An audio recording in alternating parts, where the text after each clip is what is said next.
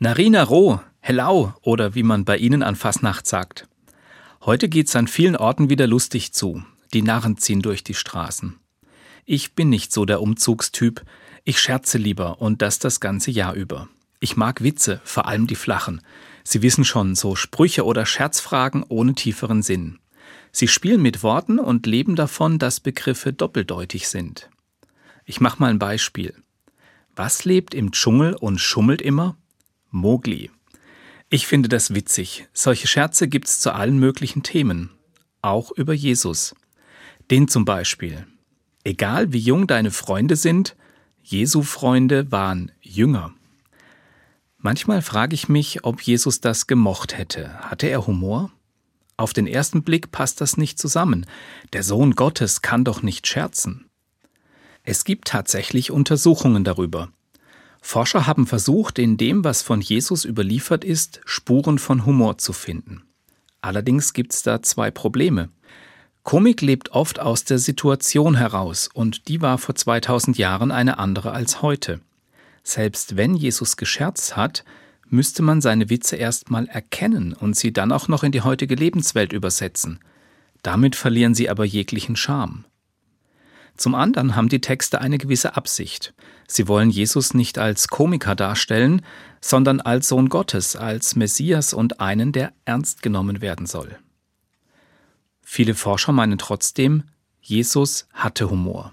Sie machen das unter anderem an Gleichnissen fest. Jesus predigt zum Beispiel einmal über ein Kamel. Er sagt, ein Kamel kommt leichter durch ein Nadelöhr als ein Reicher in den Himmel. Wenn ich mir das so vorstelle, muss ich schmunzeln. Ich sehe, wie sich das Kamel durch das Öhr drückt. Es schafft das auch und kniet dann fix und fertig hinter der Nadel. Sprechen kann es nicht mehr, denn die Lippen sind spitz und sein Gesicht langgezogen vom Durchquetschen. Jesus würzt seine Reden immer wieder mal mit so einer Prise Humor. Dadurch sind sie lebendig und die Menschen haben vermutlich besser zugehört. Solche Stilmittel nutzen wir ja auch, wenn jemand einen Clown gefrühstückt hat zum Beispiel, wenn mein Schwein pfeift oder mir einer mit dem Zaunpfahl winkt. Wenn man sich das so vorstellt, ist das ganz ulkig. Solche Bilder bringen Dinge auf den Punkt, sind witzig und prägen sich dadurch ein. Aber ist das wirklich alles, was ich über Jesus herausfinden kann und darüber, ob er Spaß verstanden hat? Er mag Dinge karikiert und seine Reden mit Humor gewürzt haben. Aber da gibt's doch sicher noch andere Spuren. Ich will die Sache mal umdrehen. Kann ich mir vorstellen, dass Jesus ein ernster Typ war, einer, der nicht gelacht und kaum Witze gemacht hat? Es fällt mir schwer, das zu glauben. Das passt für mich nicht zu dem Bild, das ich von ihm und von Gott habe. Früher ist den Gläubigen oft eingeschärft worden, dass Gott streng ist, alles sieht und womöglich bestraft. Er wacht im Himmel und bekommt sogar mit, wenn einer den Teller nicht leer gegessen hat. Dafür schickt er dann zum Beispiel schlechtes Wetter. Dieser Aufsehergott ist mir fremd.